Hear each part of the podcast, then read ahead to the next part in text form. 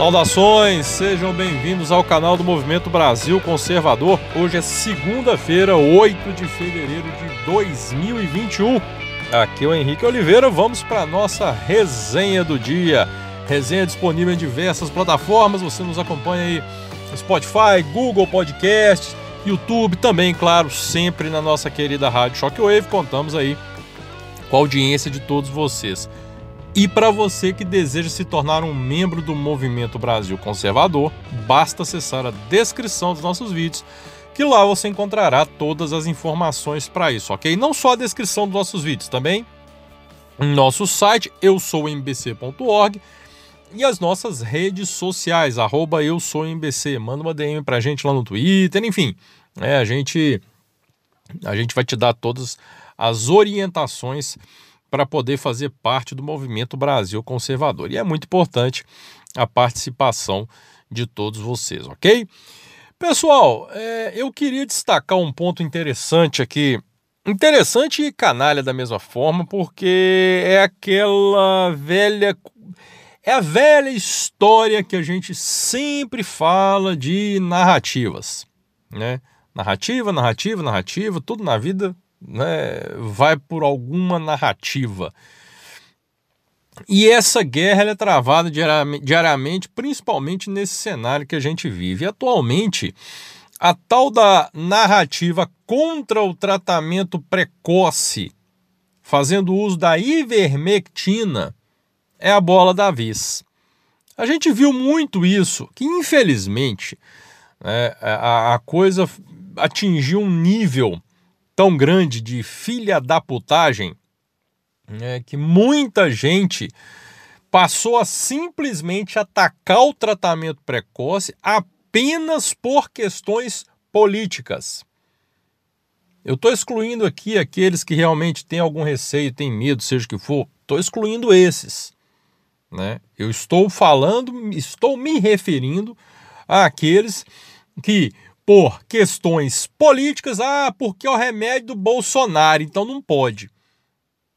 É, acabaram criando uma campanha, uma coisa absurda, né, para tentar desacreditar um tratamento que deu certo com muita gente. Muita gente se curou à base de cloroquina, azitromicina, ivermectina, enfim, né? E aí o que acontece? Assim como a gente viu essa, essa canalice no caso da hidroxicloroquina, né, muita gente afirmando que fazia mal. Gente, fazer mal. Né, efeito colateral de remédio. Uma novalgina pode dar um efeito colateral. Né? E aí você pegar casos que são a exceção, a exceção da exceção da exceção da exceção e querer colocar ele com, aquilo ali como uma regra, como se a cloroquina fosse um remédio proibido porque dá reação.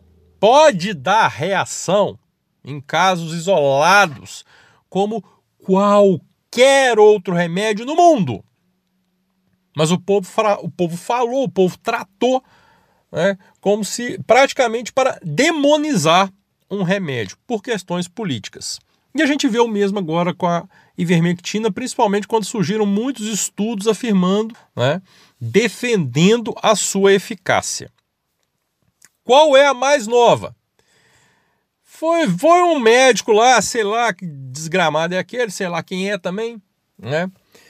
Citar no Twitter que foi procurado, fui procurado por um paciente né? Um paciente queria uma avaliação sobre um paciente que está com hepatite medicamentosa.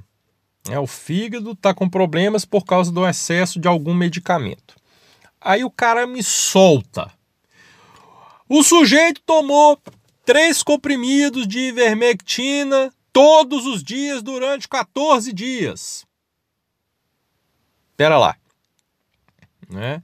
cara, veja bem, o cara vai lá e aí vira e fala: nah, tá vendo? Não existe tratamento contra tratamento precoce à base de ivermectina. Se você tomar ivermectina, você vai ter problema de saúde. Só que esse pessoal, eles se esquecem né, de, de frisar alguns detalhes. Vamos lá, vamos lá. Essa é uma forma canalha de tentar desacreditar um tratamento. Primeiro lugar, sujeito cita um caso, ah, um fulano me procurou.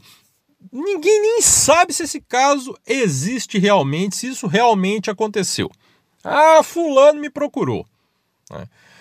Ah, ele tomou três comprimidos todos os dias durante 14 dias. Meu filho, isso aí é overdose. O normal que a gente tem visto, o normal de recomendação no tratamento à base precoce à base de vermectina, né? Quando muito, você vai ver gente tomando três comprimidos de 10 em 10 dias. Ou de 15 em 15. Depende do caso, depende da recomendação. Ou seja, o sujeito vai lá, teórica, vamos supor que o caso existiu, tá?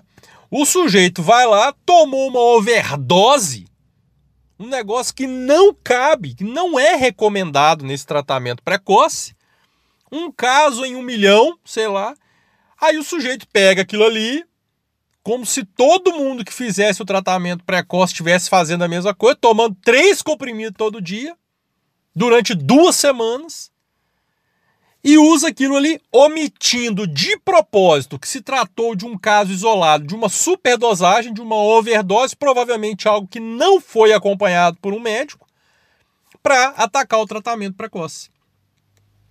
Você tem noção do nível de canalice que é isso?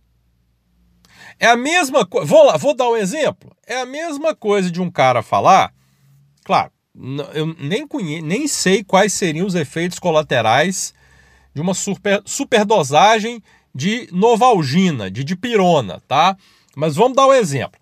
É a mesma coisa de falar assim: ah, o cara tava com dor de cabeça, aí em vez de tomar um comprimido de dipirona, ele tomou 18.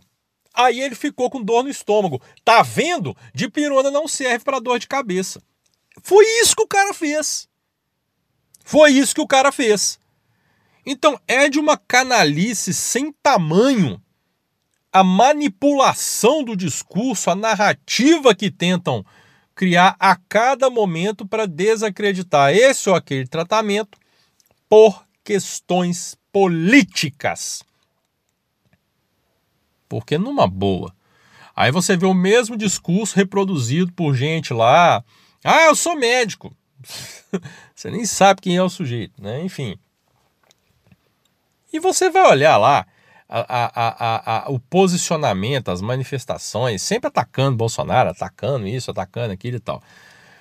Então é realmente ridículo, ridículo, canalha e mentiroso né, o método que está sendo utilizado por muita gente que usa ainda né, é, é, essa, essa aura mágica. Não, é porque eu sou médico e um paciente veio me procurar. Ah, meu filho, vai pro quinto dos infernos. Porra. É, o cara vai lá e se entope de remédio se realmente aconteceu isso.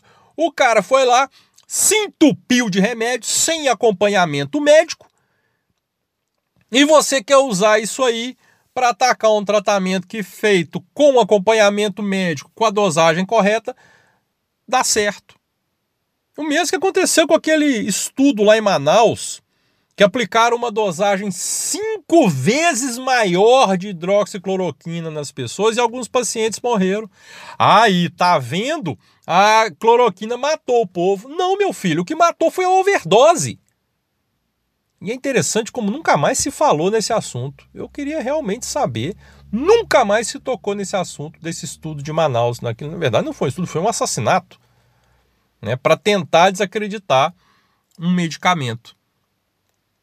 E aí, o que aconteceu? Alguém foi punido? Ninguém foi punido? Em que pé está a situação? É realmente algo que eu gostaria de saber. É algo que eu gostaria de entender.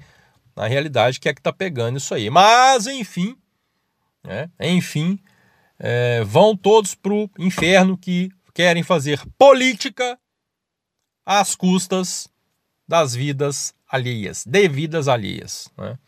E falando em política E falando em. Nós tivemos uma manifestação da grande filósofa e pensadora Anitta, né, dizendo que já está na hora de excluir o número 17 da tabuada brasileira. Puta merda! Ai, ai, ai. Olha, eu não assisto Big Brother, mas eu já soube que a polêmica aí do número 17 se referiu a uma prova do Big Brother. Não sei do que se trata, também não quero saber, foda-se. Se alguém, se você, se você que está me ouvindo quiser saber, vai procurar saber, porque eu não assisto essa merda. Só sei que a grande pensadora Anitta disse que é hora de excluir é o número 17 da tabuada brasileira. Né? Entenderam, gente? Porque a tabuada brasileira deve ser diferente da tabuada argentina. Né? Talvez se aqui 2 vezes 2 é 4, talvez na Argentina 2 vezes 2 seja 5, né? Não sei. A tabuada brasileira é uma, a Argentina pode ser outra. Né? Eu só sei, só sei que essa história serviu para gente, trouxe uma revelação muito importante para gente. Né? Já que a Anitta colocou aí o número 17 né, na tabuada brasileira, nós descobrimos que a Anitta nunca teve um lápis daquele com a tabuada desenhada nele, com a tabuada escrita. A Anitta nunca teve um lápis com a tabuada. Né? Quem é que nunca teve um lápis daquele com a tabuada escrita e tal? E quem não teve, tinha inveja daqueles que tinham. Porque, né, facilitava bastante o trabalho. Mas, enfim, a Anitta nunca teve esse lápis. Né? Esse é fato. E pelo amor de Deus, não me venha com aquele papo, ai, mas 17 vezes 1 é 17. Ah, pelo amor de Deus, tem dó, né? E o mais bacana foi a tabuada brasileira. Vamos excluir da tabuada brasileira. Afinal de contas, matemática agora, ela não é mais uma linguagem universal. Como eu disse, a matemática agora ela tem, ela também está dividida por países. Nós temos a matemática brasileira, a matemática americana, a argentina, a inglesa, enfim. A matemática americana até que ela é bem interessante, né? Porque a gente vê lá, por exemplo, um cara que foi eleito, que dizem que teve mais de 80 milhões de votos e que não tinha ninguém nos discursos dele. Né? E o cara que onde os, os discursos viviam lotados perdeu a eleição. É uma matemática bem interessante, realmente, a matemática nos Estados Unidos. Eu só espero que essa matemática não passe a valer aqui também em 2022. Porque, sei lá, nesse negócio de globalização aí e tal, né? O pessoal fala que nós somos muito influenciados pelos americanos aqui. Vai que essa matemática pega aqui também, né? Mas, gente, falando sério, olha os pensadores da esquerda, gente. Anitta, Felipe Neto. Quer dizer, Felipe Neto não é de esquerda, gente. vamos deixar claro. Felipe Neto está servindo a esquerda. Aquele ali ele gosta de dinheiro. Ponto. Ele está servindo a esquerda. Mas esse tipo de gente, esses são os bastiões aí da moralidade, da cultura. é foda. E, e, e, não é. Gente, a gente não pode ignorar. Eu vou repetir mais uma vez. Muita gente fala, ah, a gente fica dando palco para essa gente. Não, gente. A gente não pode ignorar. A gente tem que alertar o maior número de pessoas que a gente puder contra a influência dessa cambada. Que, sim, eles influenciam muito os adolescentes. E os adolescentes de hoje são os adultos de amanhã. E como infelizmente muitos pais não se tocam e não estão nem aí para a importância de acompanhar aquilo que os filhos assistem, então vamos propagar a verdade ridicularizar essa cambada como diz o vídeo dos, dos brasileirinhos, expor do palhaço. Tem que rir, tem que zoar. Até a foice e o martelo realmente ser algo digno de vergonha. O cara ter vergonha de falar que é do pessoal. É mais ou menos isso. Ah, trabalho árduo, mas vamos em frente. Grande abraço a todos, se inscrevam no nosso canal, ative a notificação, deixa o like no nosso vídeo e curtam a nossa querida rádio Shockwave. Grande abraço a todos, fiquem todos com Deus e até amanhã, se Deus quiser.